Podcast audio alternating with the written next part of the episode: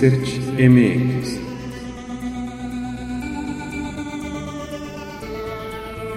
Con Darinka Buendía.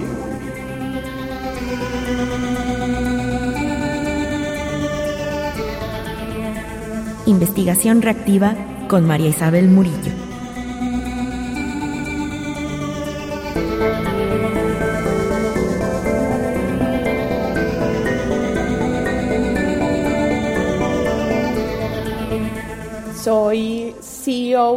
Usaria, que es una consultora en investigación y diseño estratégico que está en México y en Colombia. Eh, además, soy investigadora. Durante los últimos 10 años, de manera ininterrumpida, he hecho UX Research, jugando todos los roles que ustedes se puedan imaginar. Eh, la señora de los tintos, la que toma notas, la que entrevista, la que hace los informes, la que descarga. He pasado por todo coordinar, dirigir proyectos de research de manera local en México y en Colombia y de manera internacional para varios clientes internacionales y en varios países de Latinoamérica.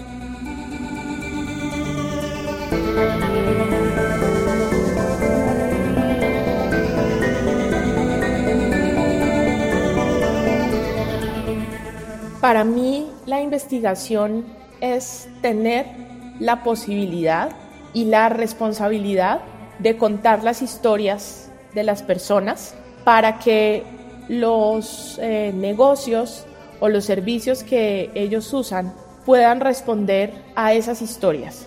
Para mí es eso y creo que el contar historias tiene un gran poder. Creo que eso sin desconocer, por supuesto, todo lo que implica la parte de negocio y la parte cuantitativa, pero cuando tú mezclas eso con el poder de una historia bien contada que realmente le transmita a la gente del negocio la emoción, las sensaciones y las necesidades de esas personas, grandes cosas se pueden eh, lograr y puedes encontrar muchos eh, cambios de comportamiento si usas bien ese poder. Para mí eso es hacer investigación.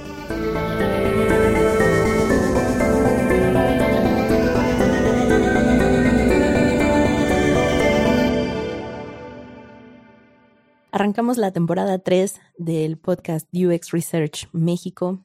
Me da mucha satisfacción y mucha felicidad poder estar eh, conversando con personas que para mí no solo son referentes de la industria, sino que también entienden ese otro lado humano de lo que implica hacer investigación y conectar con otras colegas, con otros colegas y sobre todo eh, lo que implica ser comunidad.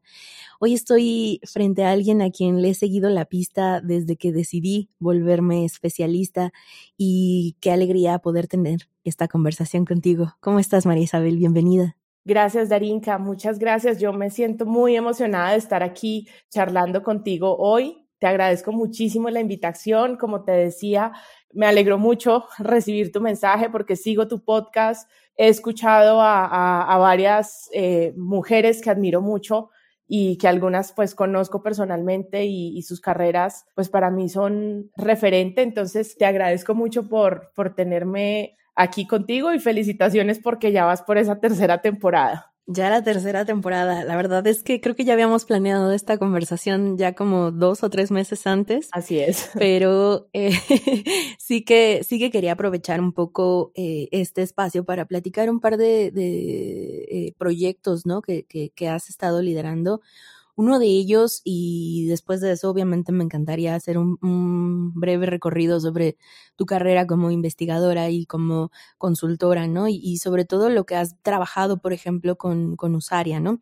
Algo que recuerdo hace un par de meses fue un caso de estudio que eh, tuviste la oportunidad de liderar y de llevar a cabo con tu equipo de manera global, es decir, hubo una alianza, ¿no? Con otras eh, consultoras. Platícame un poquito cómo fue ese reto primero de colaborar a distancia y después hacer esto a lo que le llamamos las investigaciones reactivas, ¿no? Es decir, a partir de eh, una situación global como lo es eh, lo que estamos viviendo ahora con el COVID-19, ¿qué te llevó para, para llegar ahí, ¿no? ¿Cómo fue ese proceso? Bueno, empiezo dando un poco de contexto. Yo lidero una compañía consultora en investigación y diseño estratégico que se llama Usaria y desde Usaria hace aproximadamente seis años hacemos parte de la UX Alliance, que es una red global de 25 o 26 compañías en todo el mundo que se dedican a hacer lo mismo que nosotros.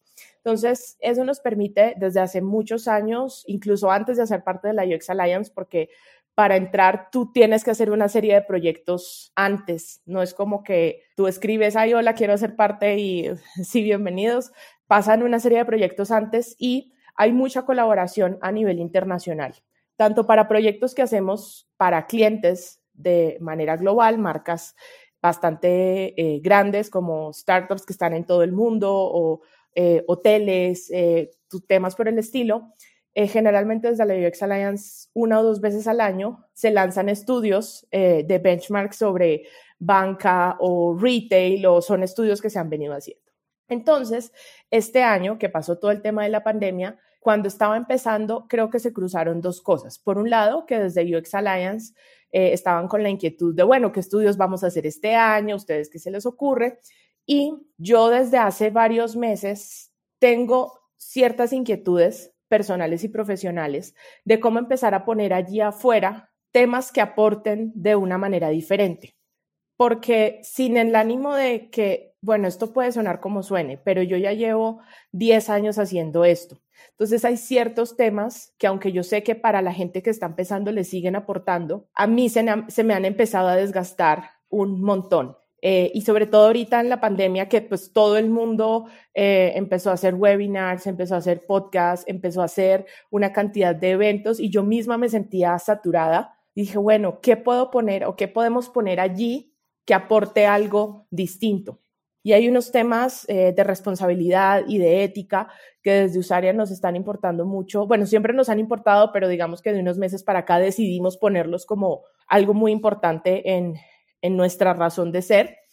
Entonces, em, yo ya había pensado, ya había puesto sobre la mesa a UX Alliance que por qué no hacíamos algo con el tema de las aplicaciones de delivery, pero cuando vino el tema de la pandemia dije, es la ocasión perfecta. Propuse el tema, a ellos les encantó, a todos los socios, entonces... Generalmente, como se hacen estos estudios, es que hay una compañía de los socios que lidera y pues diseña el estudio para que el resto eh, sume aquí información.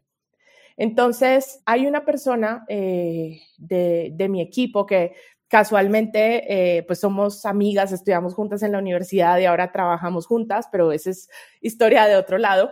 Pero ella em, ha sido periodista, yo estudié periodismo, más adelante te contaré sobre eso, pero ella tiene un gran enfoque investigativo, un gran enfoque muy también desde lo social, eh, desde lo, entonces yo dije, ella es la persona para que se siente a diseñar el estudio, entonces le dije, mira, tengo esta idea, lo vamos a hacer de esta manera y la verdad es que yo si bien tenía claro lo que queríamos recoger, como qué es lo que está pasando con estas aplicaciones que por un lado nos están facilitando la vida, por otro lado, pues hay personas allá afuera que se están poniendo en riesgo para que nosotros podamos tomarnos una copa de vino el viernes por la tarde mientras no podemos salir.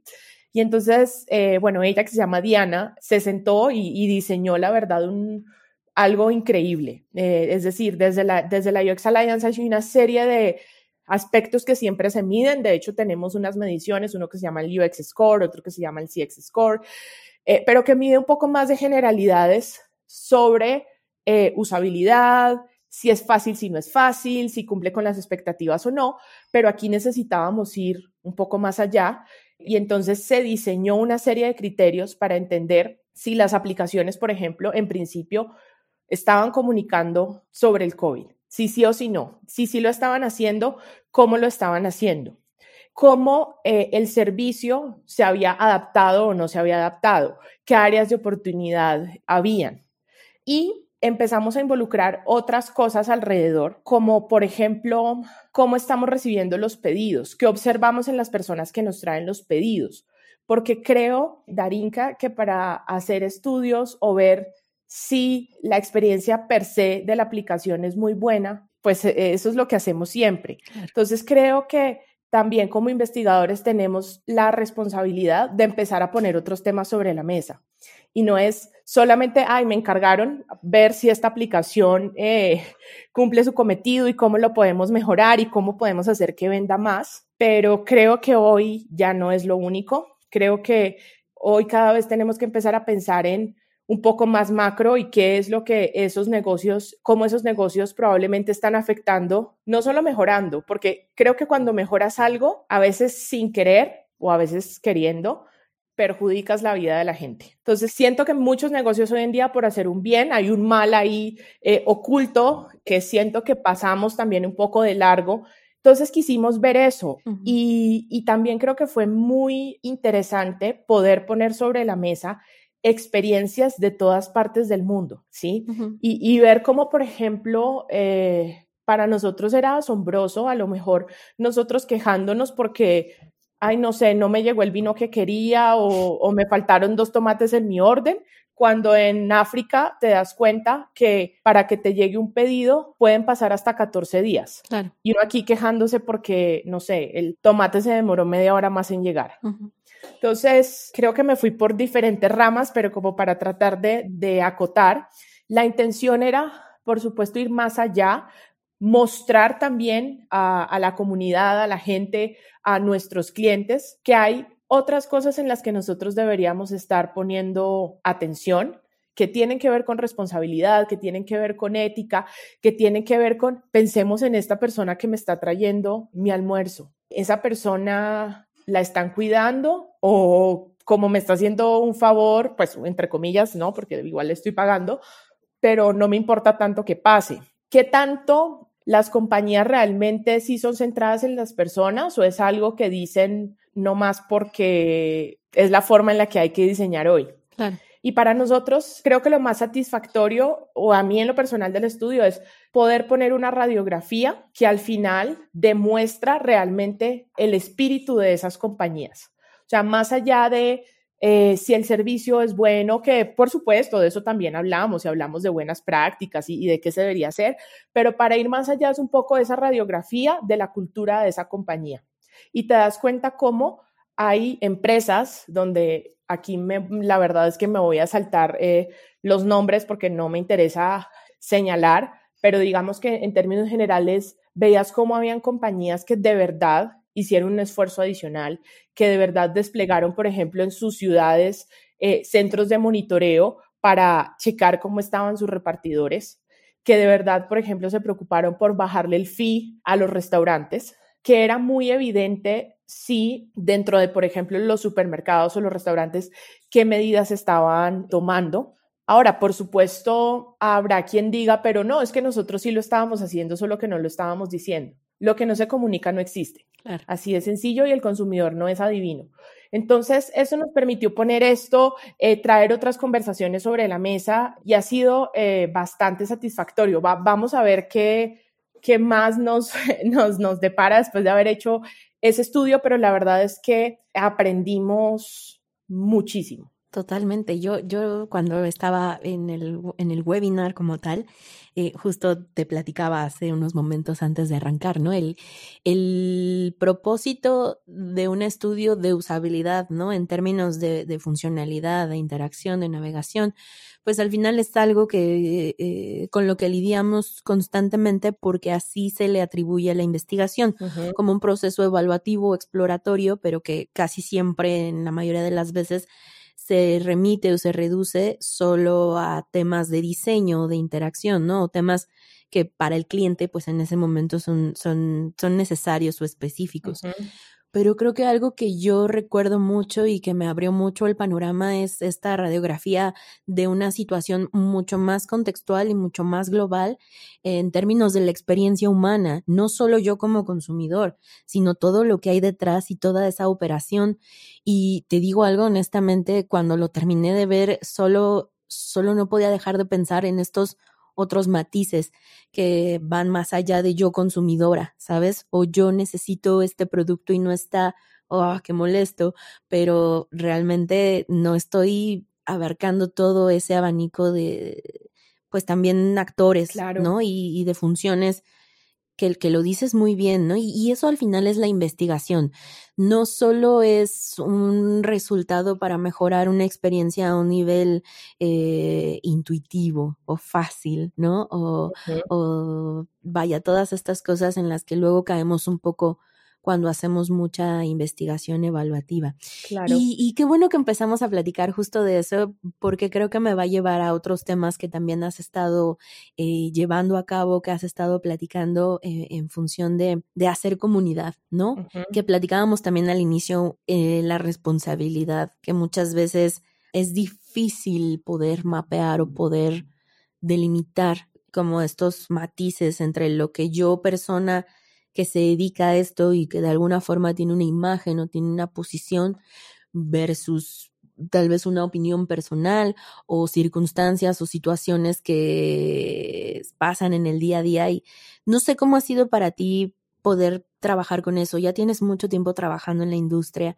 y quiero conocer también esa experiencia más personal que, que a veces nos, nos atañe como, como personas que tienen una voz, ¿no? Y, y que a veces no estamos de acuerdo, a veces vemos situaciones que son un poco más delicadas. ¿Cómo has manejado eso, Isabel? Uf. Qué pregunta. Yo te decía hace un rato que me, eh, me, me, dan nervios porque rara, muy pocas veces soy yo la entrevistada. Pero, pero mira, yo, yo te voy a contar algo. Yo sobre todo el último año y sobre todo este año, eh, con estos meses que he tenido la posibilidad de estar en mi casa, he ido reforzando ciertas cosas que, que ya venía pensando. Yo, en términos generales, he ido construyendo como varias políticas para, para mí misma. Y uno es que públicamente trato de hablar solo de cosas positivas, no siempre, pero trato en, su mayoría de que sean eh, cosas positivas y de a lo mejor no hablar mal del trabajo de alguien más.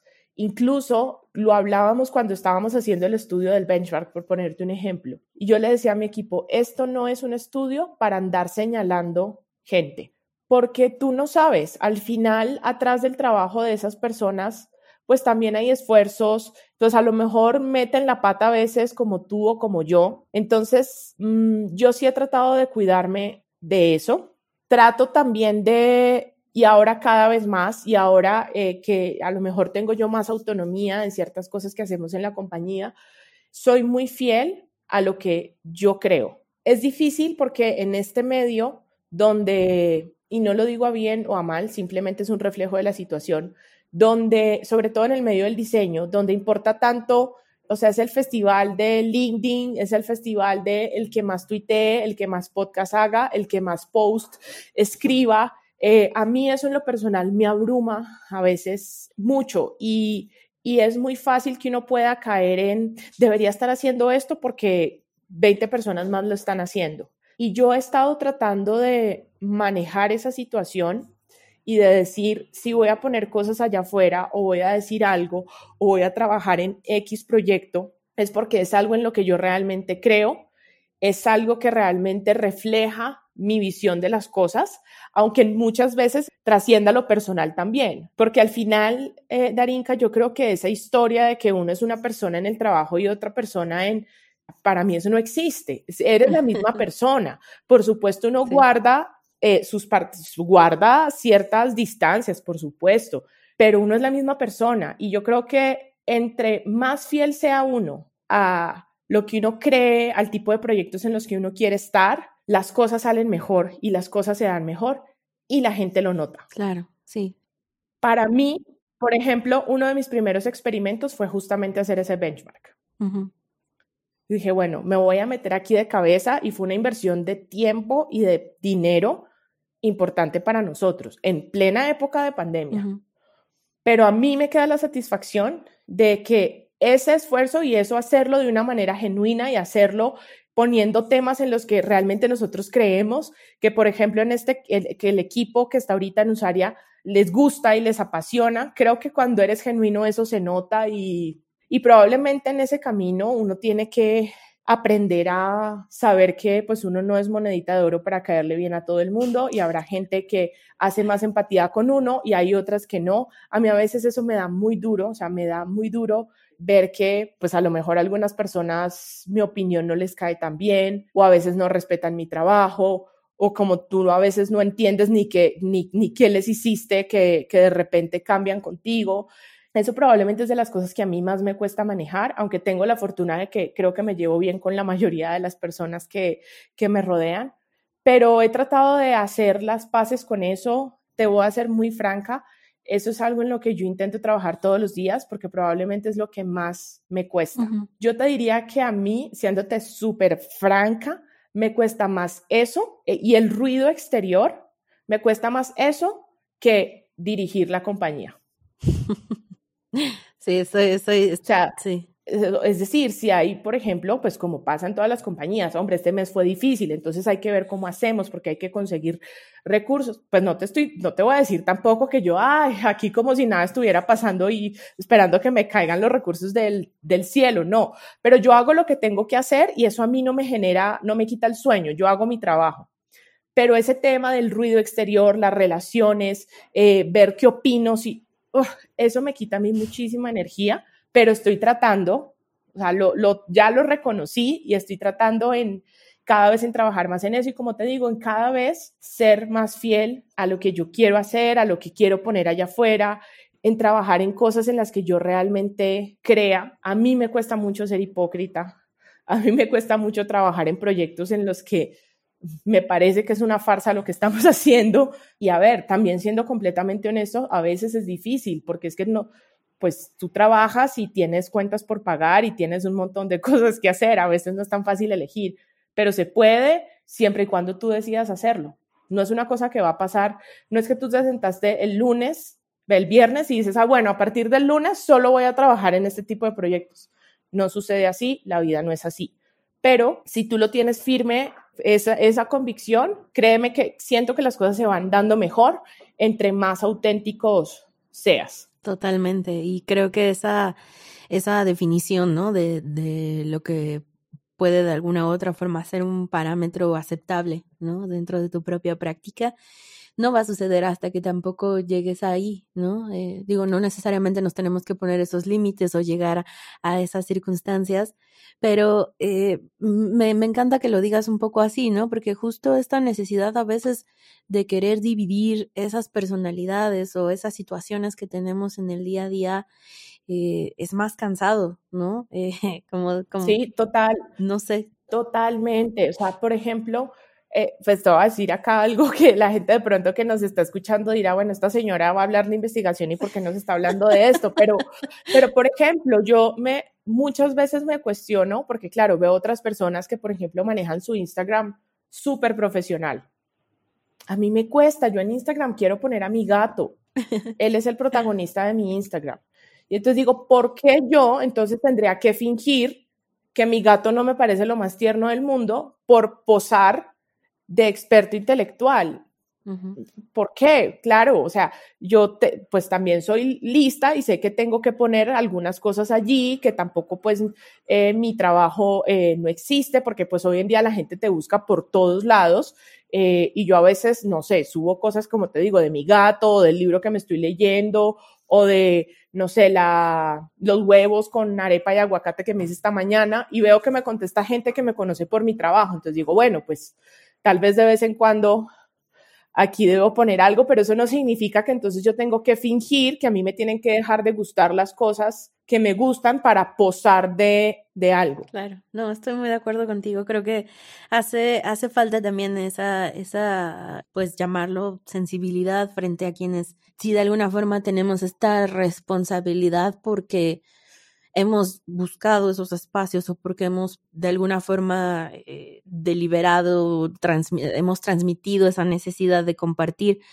pero tampoco olvidemos que pues tenemos este lado humano, tenemos este lado en el que también nos enojamos y tuiteamos tonterías y hacemos cosas como cualquier otra persona, ¿no? Y yo comparto mucho eso contigo y, he tenido también un par de, de, encuentros en los cuales, bueno, ¿no? Eh, tal vez opino algo muy por encima, y no falta la opinión de alguien que está en contra y, y, y, pues atañe justo esa responsabilidad que debes de tener sobre eh, cuidar lo que dices, ¿no? Yo hasta este punto creo que sí, sí tenemos esa responsabilidad, pero tampoco somos eh, oráculos o personajes que tengamos que tener 100%, ya sabes, consciente sobre las cosas que tengamos que compartir. Y, y esto me lleva a otra de las cosas que, que, justo para mí es bien importante al crear contenido y, y lo dices muy bien.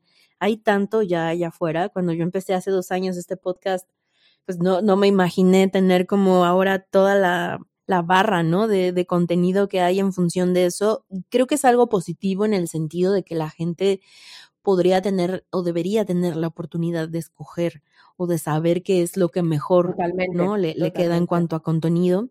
Pero uh -huh. para mí, eh, una de las premisas y una de las cosas por las que de verdad trabajo mucho es por tener una presencia femenina, por tener referentes mujeres, por reconocer nuestro lugar y nuestro espacio, sobre todo cuando nos hemos enfrentado, o al menos en mi caso ha sido así, con situaciones en el trabajo en las cuales me he cuestionado más de una vez si tal vez eso hubiera sido diferente si yo hubiera sido hombre, por ejemplo, ¿no? Uh -huh. Y sobre todo pasa mucho en la investigación. Pasa en la investigación porque estamos hablando de eh, información que provee eh, tal cual, ¿no? Eh, una toma de decisiones o un impacto, ya sea positivo o negativo para tu producto o tu servicio. Y esta cuestión de género muchas veces sale a, a, a relucir, ¿no? Platícame un poco cómo ha sido esa experiencia para ti. ¿Has, ¿Has tenido algún fenómeno o alguna situación en la cual pues tal vez haya sido un poco ese, ese, ese tema, y digo, no por explorar o por, por comentarlo, uh -huh. sino tam, tal vez por compartir qué hacemos nosotras para, para generar estos espacios seguros en los cuales pues podemos hablar desde lo que hemos vivido y lo que hemos experimentado. Totalmente. Mira, yo he tenido la fortuna de trabajar con hombres, la mayoría de mis, de mis jefes o gente eh, cercana o gente que me ha ayudado mucho en mi carrera han sido hombres. Y eh, yo te diría que en términos generales, yo no tengo queja alguna, nunca me he sentido que, por ejemplo, me hagan menos porque soy mujer, pero yo empecé a descubrir algo con el tiempo.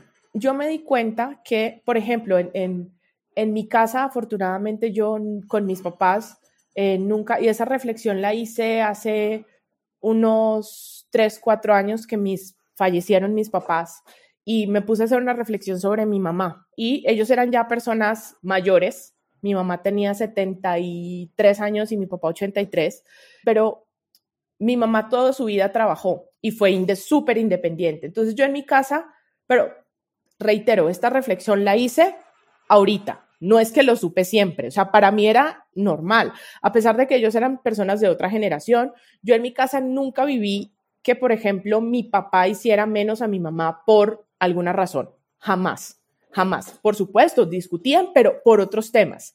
Y mi mamá tenía mucho poder eh, en la casa, de decisión, eh, de dinero, porque era independiente, toda su vida trabajó. Entonces, yo siempre vi eso y yo siempre fui así. Entonces, siento que un poco el haber visto eso a mí me permitió también moverme al mundo de una manera muy confiada en ese sentido. Pero luego empecé a darme cuenta y yo dije, bueno, no porque mi historia sea así, quiera decir que la historia de todas las mujeres es esa. ¿Sí? Y empecé a notar una cantidad, eh, una cantidad de cosas. Entonces, como te digo, por fortuna con los hombres que he tenido como más cercanos, con los que he trabajado, nunca he tenido eh, esas situaciones. Pero, por ejemplo, sí he estado en situaciones donde, eh, hablando, por ejemplo, con clientes, eh, me ha pasado dos, tres veces, afortunadamente no han sido muchas, pero dos, tres veces, en que te empiezan a, como que te hacen chistes o te coquetean o te miran de cierta forma eh, o te hacen como ciertos comentarios que son súper tontos, como para ver si tú caes, para ver si bajas el precio, para ver si eh, le encimas un servicio adicional. Y yo creo que yo tengo muchas debilidades en muchas cosas, pero creo que he sido muy fuerte de carácter en ese tipo de cosas. Entonces, pero también entiendo porque desde mi casa vine con esas herramientas. Entonces, pero por lo mismo que sé que no son las herramientas que tienen todas las mujeres, me interesa estos espacios.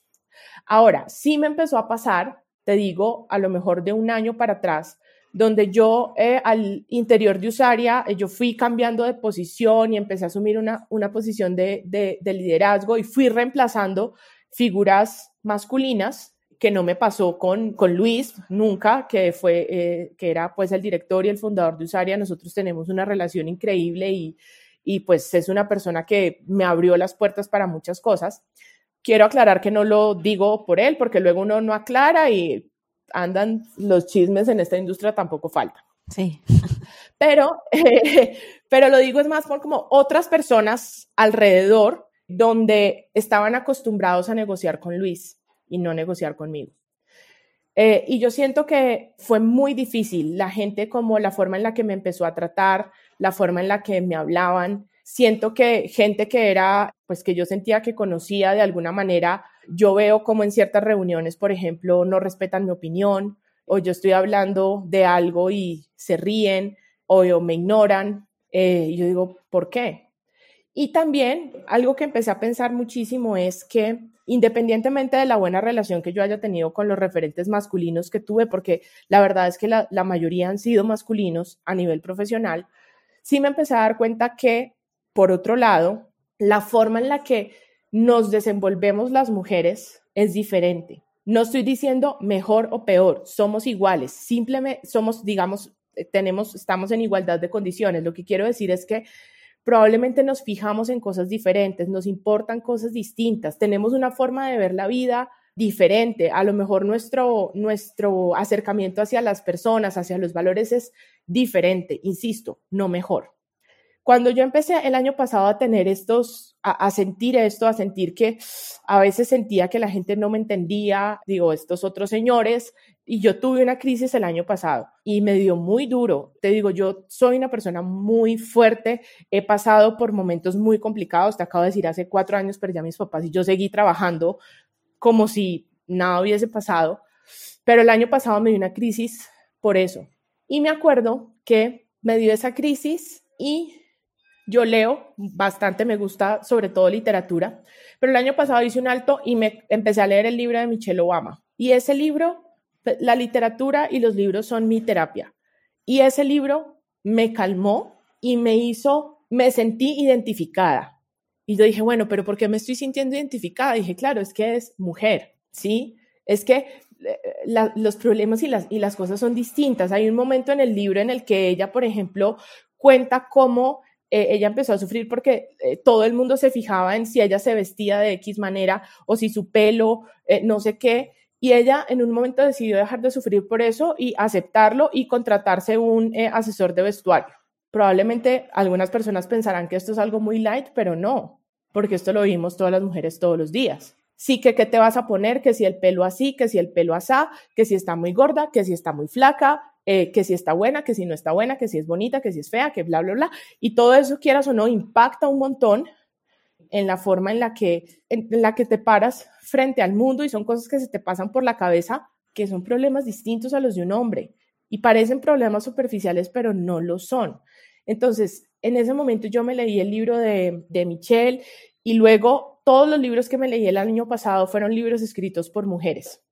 Pero fue algo que pasó por casualidad, pero allí para mí sí fue como un parteaguas y dije, yo necesito empezar a buscar más referentes mujeres para que esas lecturas me puedan llegar más. Eso no quiere decir que entonces para mí los hombres no me importan.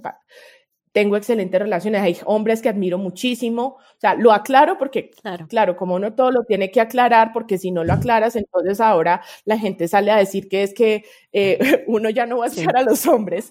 Eh, Sí, sí, sí. Pero, pero me di cuenta de eso. El, este año, por ejemplo, estaba escuchando en Masterclass el curso de, ay Dios, se me escapa el nombre.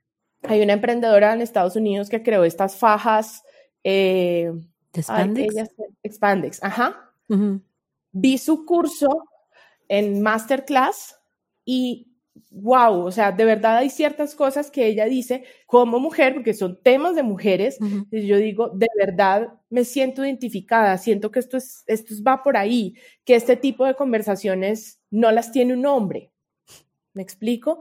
Eh, entonces, eh, ese, por ejemplo, para mí ha sido esa búsqueda también personal para ayudarme a mí misma en, ciertos, eh, en ciertas cosas. Y también algo en lo que yo creo firmemente es que como mujeres, pues cada vez tenemos que ser mejores profesionales, porque mm, si bien yo creo que eh, los temas de las cuotas de género son importantes, que la visibilidad es, importante, a mí no me interesa que me den visibilidad solo porque soy mujer.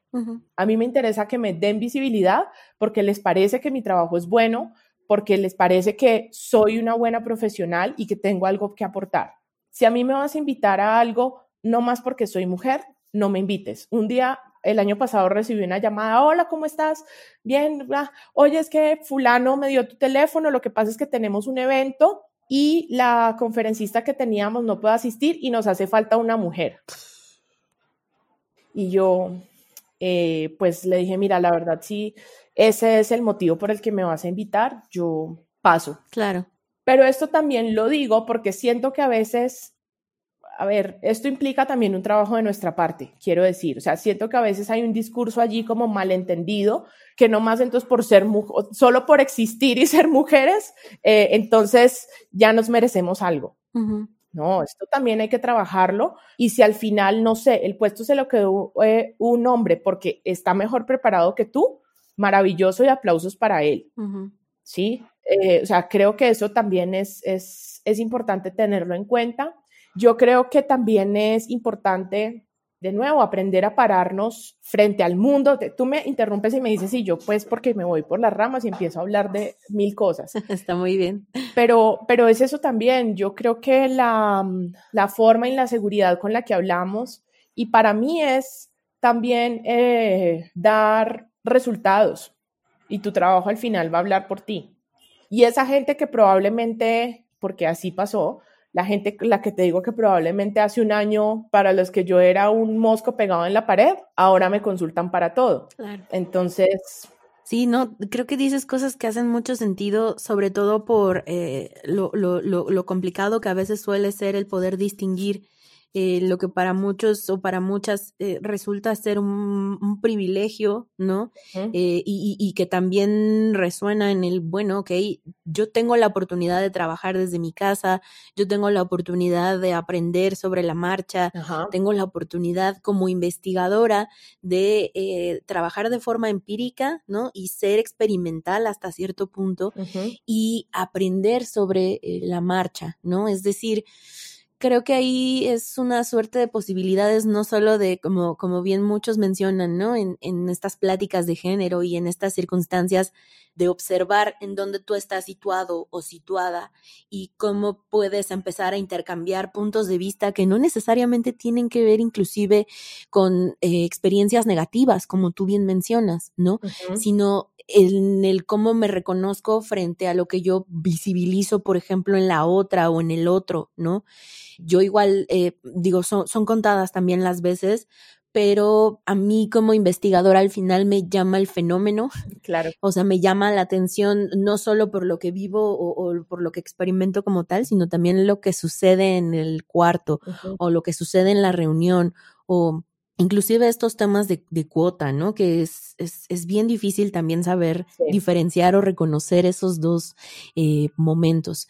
Y ahí, por ejemplo, eh, también me gustaría que nos platicaras un poquito para, para ir viendo cómo, cómo podemos empezar a adaptar estos nuevos procesos o estas nuevas formas de hacer investigación un poco más estructurada, un poquito más proactiva, ¿no? Que tuvo un poco que ver con el webinar que eh, diste, ¿no? hace poco, en el cual pues tuve, tuve la oportunidad también de, verlo y me encantó muchísimo cómo, cómo abordaste el tema y poder invitar a otros colegas también a, a hacer este salto, ¿no? Que decíamos antes. Claro bueno, yo hago mucho o hago poco o me intereso por la comunidad, pero también recibo esos impactos. ¿Cómo ha sido para ti este trabajo de ser hasta cierto punto vulnerable, ¿no? Y mostrar lo que haces, que siempre va a traer comentarios positivos, pero también va a traer esta otra cara de la moneda, ¿no? ¿Cómo ha sido para ti ese proceso, María Isabel? Pues mira, la verdad es que en términos generales yo me siento muy agradecida porque creo que ha sido el 99.9% cosas positivas y un mínimo de cosas negativas. Yo te diría que de pronto lo negativo, pues a menos que yo me haya enterado, no, no he recibido yo como cosas demasiado agresivas. Probablemente lo negativo es me lo, me lo pongo yo misma. Claro. ¿Sí? Eh, y es un poco esa presión de, ay, debería decir esto, debería decir aquello. A lo mejor debería opinar sobre tal cosa. Pero en términos generales, yo creo que, por ejemplo, todo el trabajo de la comunidad se devuelve. Yo empecé a trabajar hace 10 años. En Colombia hicimos mucho trabajo en conjunto con Natalia Vivas, que Natalia fue mi socia. Muchos años Nata y yo trabajamos juntas como entre 2011 y 2017 eh, Natalia tenía la comunidad colombiana de usabilidad y ella ya en ese, ya llevaba, cuando nosotros nos juntamos, ella ya llevaba un par de años haciendo el Día de la Usabilidad y era un evento al que llegaban 700 personas hace 10 años. Entonces nos juntamos, empezamos a trabajar bastante, eh, hicimos varios eventos grandes, yo creo que unos tres o cuatro eventos grandes donde llegaban, como te digo, 700 personas que yo cuando miro para atrás digo, no tengo ni idea cómo lo hacíamos, eh, ni de dónde sacábamos el dinero y traíamos gente, ponentes internacionales. Eh, eso me ha permitido conocer a muchísima gente de la comunidad UX en Latinoamérica desde hace muchos años y son lazos que no se rompen, es gente que ves una vez cada dos años, tres años y ahí están y eso creo que es muy, muy bonito. Ahora para mí, o sea, suena como si yo tuviera 100 años, pero pues llevo haciendo esto 10 años. Eh, y ahorita que yo, por ejemplo, pues veo tanta gente nueva creando comunidades, dando cursos, dando, que a veces, a veces, porque todo hay que decirlo, a veces tú dices, bueno, y eso hay que saberlo manejar, porque entonces dice que es un comentario horrible, pero por eso digo que uno se tiene que hacer consciente de eso, porque uno lo que piensa es, ¿y este de dónde salió? ¿Sí? ¿Y este de dónde salió? ¿Y dónde aprendió? Y entonces hay que aprender a manejar eso y decir, bueno, las generaciones pasan, gente viene y va, no podemos ser siempre los mismos eh, aquí liderando, liderando esto, ¿sí? Y también es aprender a reconocer y lo conecto un poco con lo que quería, eh, con algo que estaba hablando al principio, y es, eso también puede pasar porque también uno siente que hay temas que ya se le agotaron. Si yo llevo 10 años hablando de usabilidad, de experiencia de usuario, de arquitectura de información, de diseño de interacción, de Lean UX, que son cursos que me puedo sentar aquí, Darinka, contigo y recitártelos de memoria. Pero digo, bueno, mm, cuando a uno le molesta algo o hay algo que a uno le genera, uno tiene que preguntarse, algo tengo que aprender de eso. Entonces yo lo que me empezaba a preguntar es, uno, aprender y decir, la gente rota, ya no tengo 20 años, pues tampoco es que tenga 70, pero eh, pues llega gente más joven, qué padre que ellos lo estén haciendo, ¿qué deberías estar haciendo tú? Entonces a lo mejor es, la molestia es, pues yo ya debería estarme moviendo y aportando en otros temas con la experiencia que tengo, poder sumar y reflexionar de temas que van más allá, como temas de ética, como veamos cómo abrimos un poco más el panorama, eh, a mí, por ejemplo, temas de, ética, de responsabilidad, de liderazgo, y es más bien qué me puedo inventar para ayudar a estas nuevas generaciones que vienen a formarse bien como líderes, a que sepan, por ejemplo, comunicarse mejor. El tema de la comunicación, pues que fue lo que estudié, eh, me apasiona muchísimo y es algo en lo que insisto mucho. Mira, eh, yo te puedo decir que mucha gente entra a Usaria escribiendo muy mal y han salido escribiendo muy bien. ¿Por qué? Porque es bien importante, tú tienes que saber hablar bien, si, si, si tú no sabes hablar bien, no te puedes parar bien ante el mundo. Entonces, hay como ciertas cosas, por ejemplo, de habilidades blandas, eh, de, por ejemplo, tengo chicas talentosísimas que han trabajado conmigo, he tenido también la posibilidad de, yo he estado rodeada de mujeres toda la vida, estoy en colegio de mujeres, eh, pues en mi carrera habían muchas mujeres, en Usaria la mayoría de la gente que ha trabajado son mujeres y desde cosas tan sencillas, por ejemplo, hay una, una chica súper talentosa que trabajó conmigo, ya, ya está trabajando ahorita en otro lugar, pero ella era muy buena y me acuerdo que algo que tenía, de lo que yo le hablaba mucho, era que su forma de presentar era como haciéndose menos. Y yo le decía, mira, yo soy la persona con peor postura del mundo. Yo soy súper mal sentada, aquí estoy sentada hablando contigo, Darinka, y estoy encorvada, pero yo me paro en una reunión y crezco 10 centímetros. ¿Por qué? Porque tu postura, la forma en la que hablas, tu tono de voz, esa cantidad de cosas hacen y tomándolo en cuenta más si eres mujer y si te tienes que eh, enfrentar a un, a un montón de señores, por ejemplo, uno se tiene que ayudar. Entonces, por ejemplo, yo he empezado a identificar que cosas como esta, que son tan básicas y tan difíciles al mismo tiempo como suenan, me han empezado a interesar un montón y tengo una cantidad de proyectos y de cosas que me dan vueltas en la cabeza para ver cómo empiezo yo a aportar desde otros, eh, desde otros aspectos a esta profesión. De acuerdísimo. Entonces, por ejemplo, en, en, Usaria damos una certificación que también es de la UX Alliance, que justo la estaba dando ayer y antier, y yo le hago mucho énfasis en eso a la gente.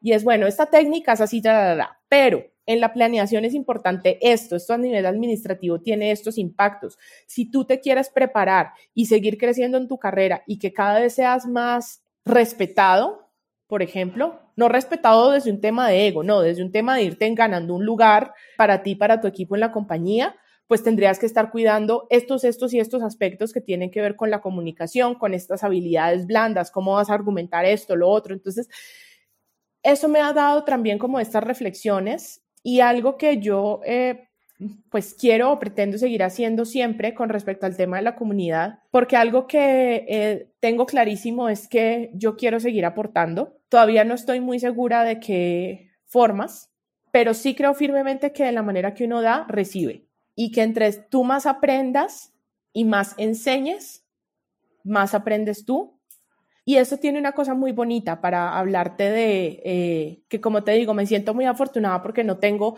historias tristísimas para contar, por fortuna. Al contrario, lo que tengo son historias bellísimas de gente que a veces me escribe y me ha pasado desde hace muchos años gente que yo a veces me da esta vergüenza porque yo no tengo ni idea quiénes son. Y me dicen, no, María Isabel, es que yo hace cinco años te escuché en una charla de quién sabe qué, quién sabe en dónde, y me cambió la vida y yo ahora me dedico a esto. O la visión que yo tenía de mi carrera cambió. Entonces, eh, yo creo firmemente, Darinka, que en eso que nosotros hacemos, más allá del tema de la comunidad, el tema de estar abierto a contar tu conocimiento, a ser transparente, a no ser tacaño y egoísta con lo que tú sabes, eso solo te va a hacer crecer a ti y vas a ayudar a que crezcan otras personas. Eso, eso siempre te trae recompensas eh, y, tú no te alcanzas a imaginar el impacto que tienes en la gente y seguramente tú lo tienes que estar viviendo porque pues ya llevas dos años haciendo un podcast que es súper escuchado en la comunidad de diseño en México y eso solo te trae cosas, eh, solo te trae cosas buenas. El año pasado estaba yo en Ciudad de México, que es pues mi segunda casa, pero pues llevo seis meses sin poder ir por, porque COVID. Eh, pero el año pasado estaba yo sentada en una cafetería que estaba en el primer piso del edificio donde yo me estaba quedando, en el, departamento en donde estaba. Y yo ya llevaba ya varios días ahí, me siento en esa cafetería y la chica que me atiende, cuando, le fui a, cuando fui a pagar, después de haber estado ahí como dos horas, me dice, oye, tú eres María Isabel. Y yo me sentí súper rara porque pues yo no creo que yo sea una persona famosa, ni mucho menos. Y yo le dije, sí, ¿por qué? Entonces me dijo, oye, es que te quiero contar que yo hice tu curso, bueno, un curso que tengo en Platzi, y me dijo, hice tu curso eh, y yo trabajo aquí para ver si me puedo pagar mi carrera, pero estoy aprendiendo. Y la chica que me estaba atendiendo en el café sacó un cuaderno donde tenía unos bocetos que había hecho a partir del del curso que escuchó. Y para mí eso fue como, wow, esto yo creo que me pagó por todo el año de, de a veces esfuerzos que uno hace y, y, fue maravilloso. Y le dije, ven, sentémonos, muestran, muéstrame y, y, y, bueno, ahí estuvimos conversando y, y pues para mí eso, ese tipo de momentos pagan todos los esfuerzos porque también es algo desgastante. Y yo digo, el año pasado, por ejemplo, que me metía a organizar el ILA, a veces yo decía, pero qué necesidad, ¿quién me mandó? ¿Por qué estoy metida aquí otra vez? Y yo había dicho que no iba a organizar más, nunca jamás, pero ni un cumpleaños. Eh, pero, pero bueno, eso tiene, tiene su recompensa y es, es bonito. Sí, es, es, es, es a lo que yo le siempre le digo, el salario emocional. Ajá. No hay forma, no hay forma de darle valor, pero el impacto que tiene nos mantiene aquí grabando en sábado. Sí, total. Eh, Ahora, también, sí. per- perdón, una cosita más. Ahora, no, dime, dime. también yo creo que en esto justo que te digo de, de, de, bueno, ayudar a la gente y cosas que yo misma me he dado cuenta es también, o sea, hay que encontrar un equilibrio entre aportar, pero también en ciertos puntos ya empezar a dejar claro que tu trabajo vale y empezar también a darte cuenta de, ok, ¿a qué audiencia le debería yo estar llegando en este momento? Porque algo que a mí a veces me pasa, que estoy tratando de controlar, es que a mí a donde me inviten, ahí estaba. O por ejemplo, eh, me pasaba a veces con la empresa, yo, bueno, pero ¿qué, qué, qué damos de más? No sé qué. Eh, y a veces terminaba yo, no sé, dando unas charlas o hablándole a una audiencia que yo decía, ¿Por qué? aquí no va a pasar nada, ni bueno ni malo, y qué hago yo todo el día aquí ya con dolor en las rodillas de hablarle a esta gente donde no va a pasar nada. Ujú. Entonces, te lo digo también porque son cosas que uno también tiene que empezar a cuidar, a- a pensar un poco dos veces de a dónde estoy yendo, a dónde me están invitando. Ok, voy a hacer este esfuerzo gratis, pero ¿para qué? Y no el para qué, no siempre pensando como en qué voy a ganar de ahí, a qué cliente. No, no necesariamente, pero es también quién es esa audiencia. ¿Realmente les voy a aportar algo? ¿Realmente algo que de lo que yo diga va a calar? ¿O es simplemente gente que va a estar ahí sentada porque los obligaron a sentarse allí? Claro. No, tienes, tienes toda la razón y, y yo estoy súper agradecida que me hayas aceptado esta conversación porque eh, siempre digo que hay un momento para echar flores, ¿no? En este podcast. Yo admiro mucho lo que haces. Creo que eres una mujer que ya tiene mucho tiempo trabajando en esto y que no solo ha visto, como dices, lo bueno, también ha podido apreciar eh, no lo malo, pero sí lo que impacta más. Y, y esto que mencionas, ¿no? Ya para ir cerrando un poco la conversación hay un dicho, ¿no? Muy conocido que eh, lo, lo que te, lo que te choca, te checa, ¿no? Es decir, este llamado al quién es esta persona, por qué está hablando de esto, qué es lo que está ocurriendo, ¿no? Este es mi terreno, este es mi conocimiento. Yo creo que en la medida en la que seamos capaces de reconocer esos espacios, eh, primero personales, sobre lo en lo que yo me siento invadida o en lo que yo me siento correspondida, pero también en lo que me siento convocada, ¿no? Que, que para mí es bien importante generar este espacio. Ya tenía casi seis semanas sin grabar un podcast. Regresar y platicar contigo, pues solo me aviva esa chispa de decir, yo ofrezco esto, este, este, de alguna forma, tributo, regalo, audio, como sea que le quiera llamar la gente, para que se, se active algo en sí mismos, pero que también nos permita a nosotros, colegas, ¿no? Entender un poco en dónde estamos, ¿no? Yo pienso en ti y pienso cómo me vería o cómo, o lo que yo haría o esperaría hacer en 10 años, por ejemplo, y solo me da como el, ay, quisiera ser como ella y tener ese temple y esa no emoción de decir, bueno, pues yo ya vi cosas buenas, ya vi cosas malas, pero tal vez a- sea momento de sentarme a pensar qué sigue, ¿no? Y creo que no hay mejor eh, argumento, no hay mejor respuesta como, como investigadora que eres, ¿no? Como abrirte a la posibilidad de, de, de escuchar y de, de, reconocer que todavía falta mucho, ¿no? Yo eh, invito a los que nos escuchan a que te sigan. ¿Cuáles son tus redes sociales? ¿Cómo te podemos encontrar?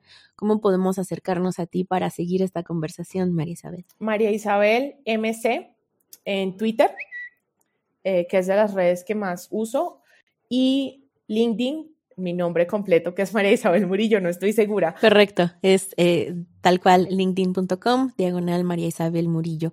Muchas gracias por venir a platicar. Yo podría pasar horas platicando contigo. No, yo quiero, quiero seguir hablando, se me ocurren un montón de cosas para seguir aquí. Yo, yo lo sé, está, está padrísimo que, que, que hayas venido a platicar eh, a, al podcast, a abrir esta tercera temporada.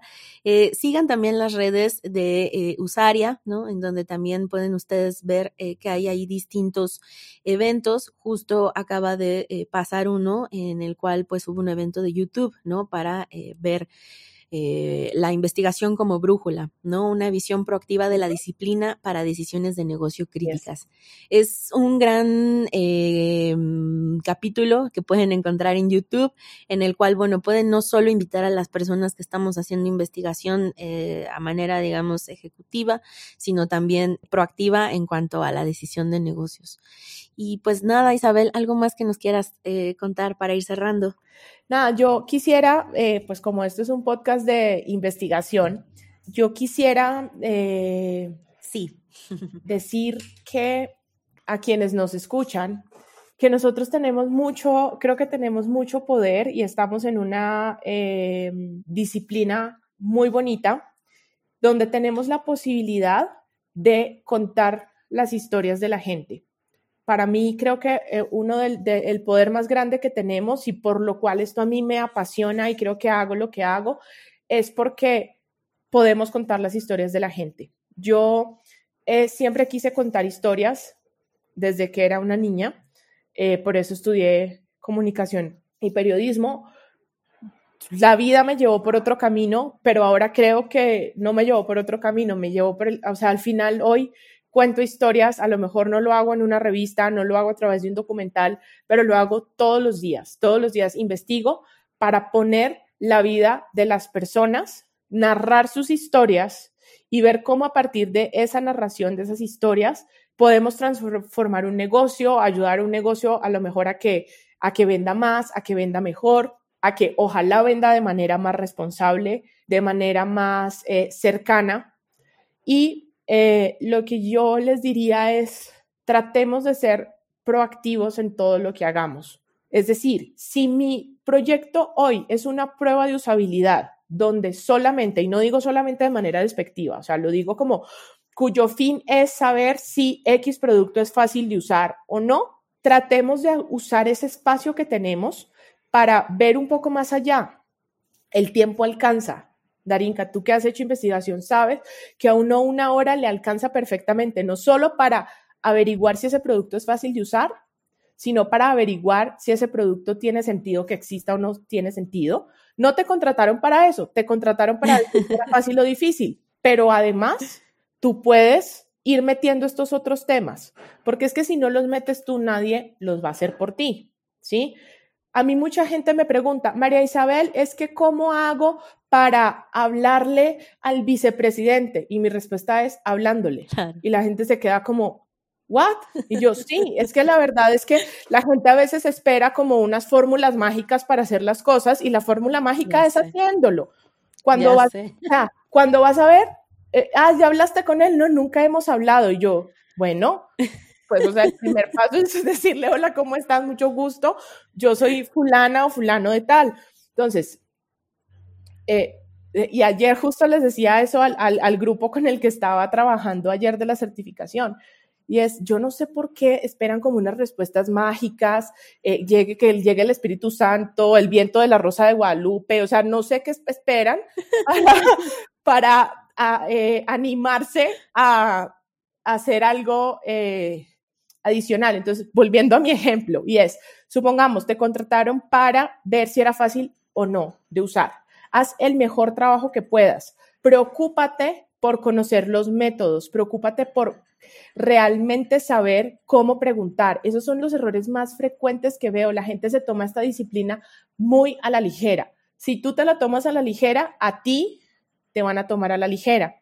Entonces, preocúpate por hacerlo bien, de calidad, riguroso, porque es que siento que también ahora el tema hay que es de guerrilla, que es ágil, la gente cree que eso es igual, eh, la gente cree que eso es igual a hacerlo eh, como rápido. Caiga.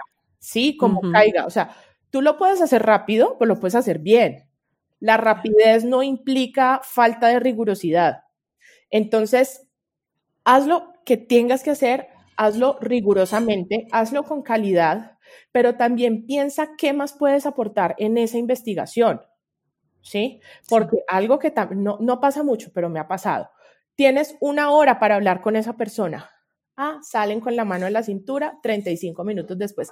Ya acabamos, No. Te quedan otros 20 minutos. ¿Qué más le vas a preguntar? O sea, tienes una persona allí, entonces ya acabaste tu prueba, que pues está, hablo de pruebas de usabilidad porque pues es lo más conocido, creo que es de las técnicas más básicas. ¿Qué más puedes preguntar? Y entonces en ese en qué más puedes preguntar, tú cuando presentes esto, vas a decir, encontramos esto, esto, esto, aquello. Pero además, descubrimos que la gente necesita esto, que probablemente valdría la pena investigar más en y, ¿sí? Claro. Que nos dimos eh, entonces también depende mucho de uno y esa es la invitación que les hago, o sea, qué otras cosas se pueden ir yendo más allá y cómo de alguna manera en una investigación que es reactiva, tú puedes empezar a hacer pinitos de cosas proactivas. ¿Por qué? Porque las compañías o quienes te contratan para hacer esto no saben que pueden hacer cosas proactivas simplemente porque no lo saben, no es porque no lo quieran hacer. Sí, hay un tema allí de desconocimiento, pero cuando tú empiezas a poner este conocimiento sobre la mesa, ellos empiezan a decir, wow, no habíamos pensado en esto, no habíamos pensado en aquello. Eh, y aquí, como decimos en Colombia, vas matando dos pájaros de un solo tiro. No solo claro. pones una buena investigación, sino que la gente empieza a confiar más en ti. Claro, y se vuelve una oportunidad de venta y creces tu negocio y creces tu práctica. Sí, sin duda, sin duda. Muchas gracias, Marisabel, por venir a platicar con nosotros. Sin duda es un episodio súper completo en el cual, pues, no solo escuchamos un poco de tu historia y de tu perspectiva, también un poco de los proyectos que estuviste haciendo en este último mes, eh, bueno, en estos últimos meses, ¿no? De, de a partir del COVID y, eh, pues, un par de consejos muy importantes para quienes estamos empezando, para quienes ya llevamos un ratito y para quienes ya llevan más de un rato. Quisiera decir otra cosa adicional. Yo sé que yo ya aquí me ando alargando, pero, pero un consejo importante si haces investigación. Yo últimamente digo mucho que la, la investigación nos libera de diseñar desde el prejuicio. Eh, muchísimo. Eh, y algo que les recomiendo mucho, más allá de que quiero eh, recomendarles algunas cosas que probablemente no tienen que ver con la investigación, pero que les van a servir. Lo primero es que lean mucho, que lean historias. Si no leen historias, va a ser muy difícil que puedan contar buenas historias. Escuchen personas que cuenten buenas historias. Y por otro lado, les diría, vivan el mundo y más allá de lo que ustedes creen, de la religión que ustedes tengan, del círculo social en el que ustedes se muevan, dense la oportunidad de convivir con otras personas. Yo soy de una ciudad en Colombia muy chiquita que se llama Cartago y viví ahí por 16 años. Luego me fui a vivir a una ciudad eh, intermedia que es Cali. Luego viví un tiempo en Buenos Aires, regresé, luego me fui a México. Pero en ese camino, claro, de venir de casi de un pueblo, donde aparte eh, en una sociedad muy, donde hay la clase social es súper importante, donde el que, el que se viste diferente a ti entonces es un hippie que no sabe nada de la vida, que seguramente le anda robando a la mamá para meter droga, no sé, o sea, uno crece con una cantidad de taras, ¿sí? Que no te das cuenta hasta que empiezas a salir eh, de, de, tu círculo. Entonces yo entre más me fui moviendo de ciudad eh, y entre más cuando entré a la universidad tengo la fortuna de tener amigos demasiado diversos y eso me enseñó, aprendí muy joven, con 16 años, a pues dejar de estar juzgando a la gente y entonces eso, eh, dense la posibilidad de charlar con otras personas. Eso no quiere decir que tengas que cambiar tu, tu posición o tu forma en la que ves la vida, pero es que si tú de manera personal no lo haces, creo que es muy difícil fingirlo en el trabajo. Sí, o sea, ¿sabes? Si tú eres una persona que todo el tiempo le estás viendo lo malo al otro y lo estás juzgando porque si X, Y, W en tu vida, como investigador es muy difícil que te quites eso, porque como decía al principio, para mí somos la misma persona. Esa historia de que yo en el trabajo soy uno, no, pues tienes que ser muy hipócrita, entonces para que, para que eso se funcione, entonces eh, gracias por dejarme extender estas dos cosas que, que hace rato quería decir. Muy valiosas y creo que van a aportar muchísimo a todo lo que estuvimos conversando. Muchas gracias por venir, María Isabel. Gracias a ti, Darinka.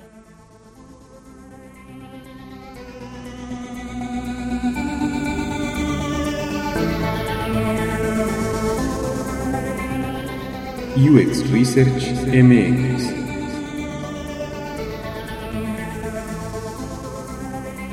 Con Darinka Buendía. Investigación Reactiva con María Isabel Murillo.